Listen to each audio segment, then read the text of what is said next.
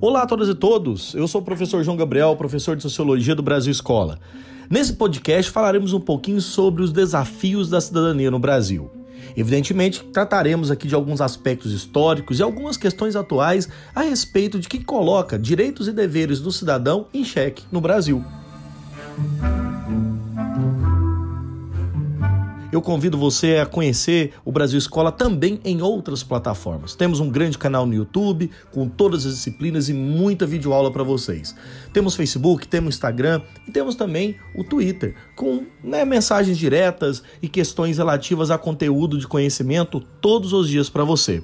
Vamos lá, vamos falar de cidadania?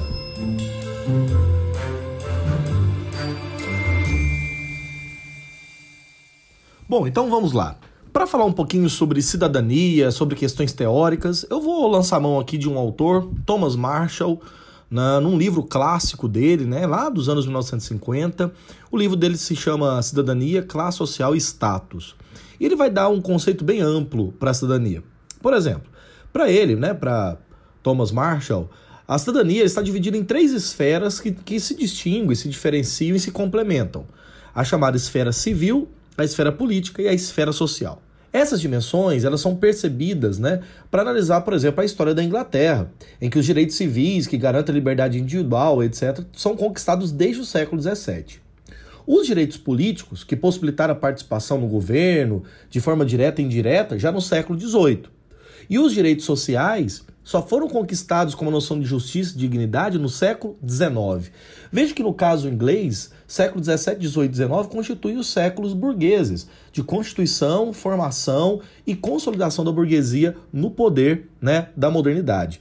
No Brasil, essas primeiras políticas sociais não nasceram para garantir direitos fundamentais, dignidade ou igualdade entre as pessoas. Desde a abolição do trabalho escravo, ainda no final do século XIX, o Brasil passava para tentava, aliás, organizar-se economicamente segundo os critérios né, do laissez-faire clássico, ou seja, o deixar fazer clássico.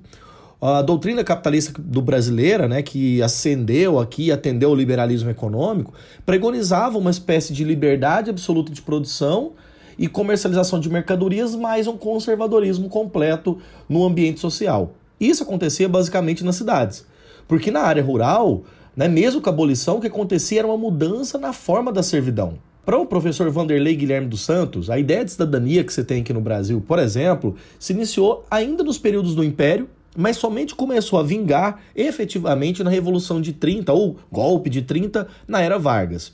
Primeiro momento né, específico onde realmente se desenvolveu uma política social. Uma intervenção do Estado no sentido de regulamentar, organizar e gerenciar, por exemplo, profissões e a partir delas oferecer benefícios seria bem aceita, já que o nosso laissez-faire né, não se mostrava eficaz para garantir a felicidade da maioria, como queriam os utilitaristas clássicos.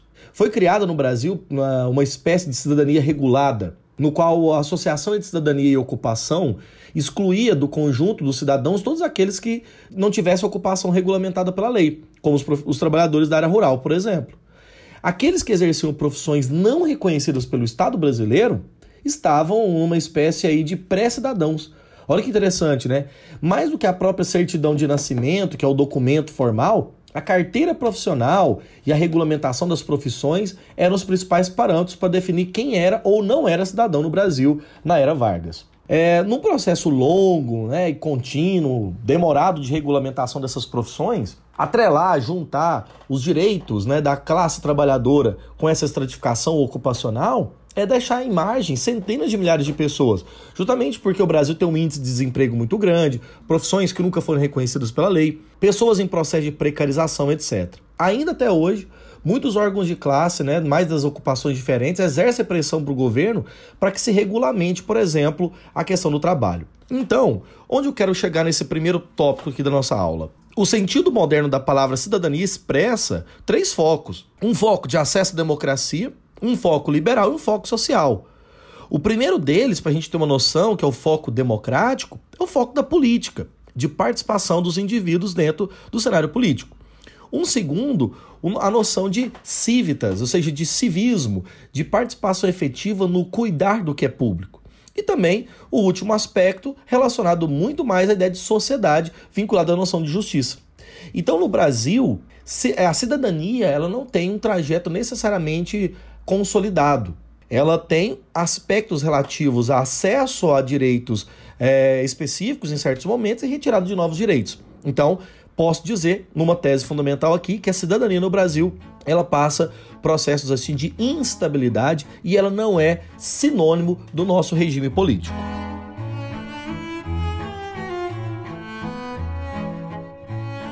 Outro ponto fundamental que eu gostaria de elencar na nossa aula aqui, já que nós estamos falando de desafios, vamos falar sobre desafios de viver na cidade. De viver, né? Já que falamos que o campo tem esses problemas e na cidade. Na cidade, cidadania é, a palavra cidadania e cidade não tem no Brasil a mesma trajetória. Os nossos direitos políticos são conquistas recentes. O escravismo, né, fundou uma sociedade de, que, desde a sua origem, teve o binômio violência e favor, o traço fundamental da relação entre dominantes e dominados, e num patrimonialismo padrão de organização. Inclusive, patrimonialismo, uma expressão que vem da sociologia de Max Weber e utilizada no Brasil por dois grandes intelectuais, Sérgio Buarque de Holanda na obra Raiz do Brasil, e Raimundo Faoro no seu clássico Os Donos do Poder. Esse patrimonialismo é a forma de estrutura onde o público e o privado se confluem num estamento burocrático, numa classe política completamente cristalizada no poder e que concentra esses poderes ao longo de décadas, assim brincar até séculos. Com o advento da nossa república, isso já ainda no final do século XIX, né, no processo de proclamação, ocorrem apenas mudanças na forma especificamente uma transformação em nível muito mais formal do que estrutural. Por exemplo, no Brasil, clientelismo e exclusão, violência né, nas camadas rurais eram muito características do nosso sistema político. As reivindicações das classes populares eram tratadas como casos de polícia e, consequentemente, por meio das práticas de repressão violenta. A nosso processo de urbanização, industrialização no Brasil, desencadeadas nos anos 30, geraram muitas pressões do operariado e as camadas populares brasileiras, por incorporação, mas e também por resposta né, das classes dominantes, vai ser muito oscilativa, porque nós vamos vincular uma espécie de movimento autoritário e ao mesmo tempo populista. Então, no Brasil, nós temos um regime de, de organização e estrutura do Estado baseado nesses princípios, nesse binômio. De um lado, violência, no outro lado, né, autoritarismo de outro lado, um ponto mais, é, vamos dizer assim, populista. Através dessa face mais populista, foi na ditadura do Estado Novo, durante a era Vargas, né, que se instituiu na sociedade brasileira alguns direitos sociais, como proteção ao trabalho, moradia social, etc. E corporativamente foi distribuída entre segmentos da classe operária. Como uma forma, por exemplo, de organizações sindicais e profissionais manter uma determinada estrutura. O grande problema é que duas importantes consequências geraram a partir daí. Direitos sociais nascem de cima para baixo, vinculados às elites para baixo, e ao mesmo tempo, um outro aspecto relaciona o, o ato tutelador do Estado, né? A sociedade civil ela é completamente organizada e tutelada por um Estado extremamente centralizado. Então, essas né, são espécies aqui de elementos introdutórios para a espécie de uma cidadania no Brasil. Nos anos 70 e 80, no regime militar, conhecemos um intenso movimento de organizações né, da sociedade civil contra o autoritarismo e a volta à democracia. A grande questão é que foi na Constituição de 88, considerada a Constituição cidadã, né, que nós temos, por exemplo, uma institucionalização dessas conquistas. Hoje, 5 de outubro de 1988, no que tange à Constituição, a nação mudou declaro promulgada o documento da liberdade, da dignidade, da democracia, da justiça social do Brasil. Que Deus nos ajude que isto se cumpra. Representou um avanço, mas ela não é o ideal. Pelo contrário, a Constituição ela é tipicamente burguesa, ela tem uma estrutura liberal e ela garante alguns pontos outros que são fundamentais. O problema é que até mesmo esses pontos constitucionais que são fundamentais estão sendo colocados em perigo. Na Constituição, né, na nossa Carta Magna de 88, estão escritos todos os princípios, os mecanismos que asseguram o pleno e legal, eu diria, implementar de um Estado democrático de direito. E é justamente nesse Estado democrático, que é capaz de fazer emergir uma sociedade baseada em princípios de isonomia, né, que não significa igualdade realmente, igualdade real, né, a mera igualdade de tratamento, nós temos uma inexistência clara mesma da ideia de sociedade. Ou seja, aquele princípio que eu falei no comecinho aqui do nosso podcast, que seria a ideia de uma participação né, num cenário muito mais é, de justiça. E é justamente nessa Constituição que nós temos elementos muito mais teóricos. Quer ver um bom exemplo? No nosso primeiro artigo, né, no artigo 1 da Constituição, no inciso 2, a cidadania é entendida como um dos princípios fundamentais da República, um dos pilares do Estado brasileiro e não está ligada apenas ao Estado e à sua administração. Quer dizer, é assegurado aos indivíduos o direito à vida, liberdade, igualdade, segurança, propriedade, mesmo que esses direitos não sejam apenas em, em âmbito jurídico. O problema aí é que os fundamentos do nosso Estado estão ligados à noção de soberania do Estado, né, das instituições, dignidade da pessoa humana, valores sociais do trabalho e pluralidade política.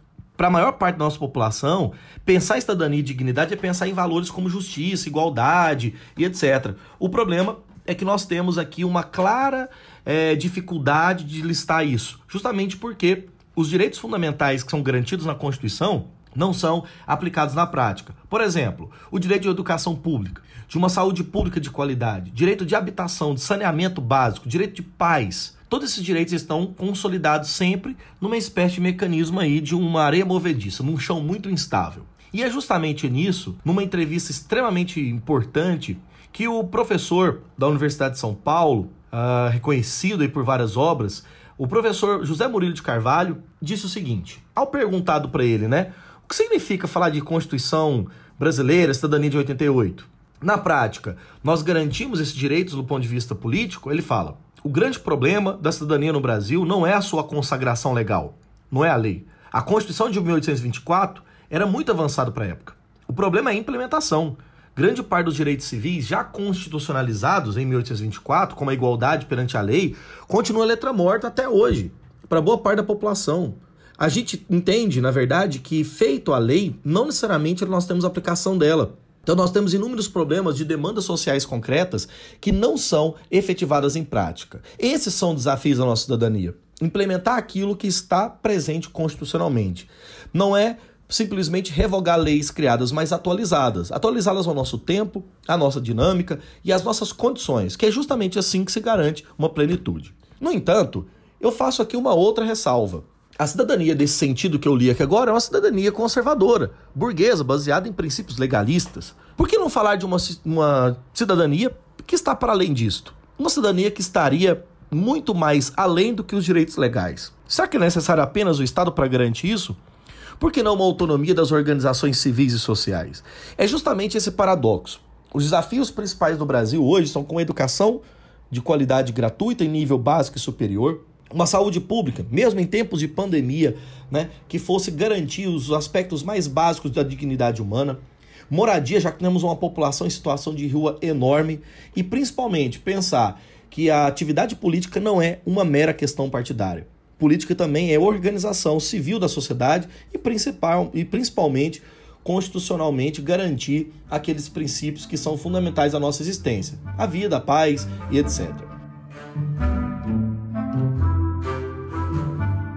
Quero encerrar o nosso podcast lembrando que uma das questões mais fundamentais do nosso pensamento é entender, na verdade, qual que é ou quais são as populações mais vulneráveis. Olhando assim para os de baixo, conseguimos entender os desafios da nossa cidadania. É isso aí, pessoal. Foi esse o nosso podcast sobre os desafios da cidadania no Brasil. Gostou? Compartilhe com seus amigos, divulgue o Brasil Escola e seus podcasts. Não se esqueça, Durante a nossa fala, foi utilizado inúmeras questões aqui fundamentais. É preciso dar créditos. Inclusive, eu citei o livro do professor Thomas Marshall, Cidadania, Classe Social e Status, publicado na, editora Jorge Zahar 67 no Brasil. Usei o texto também do autor W.G. Santos, do Laissez-faire, Repressivo, a Cidadania em Recesso, a Política Social Autoritária e a Cidadania Emergente no Brasil. E, além do mais, utilizei algumas reflexões do professor Louis Waquan, da Universidade de Virgínia. Punir os pobres, a nova gestão da miséria nos Estados Unidos, a onda punitiva. E utilizei também para finalizar uma entrevista com o professor José Murilo de Carvalho, da Universidade de São Paulo. É isso aí, fico aqui e mando um grande abraço para todos que nos ouvem e nos ajuda a divulgar o nosso grande canal.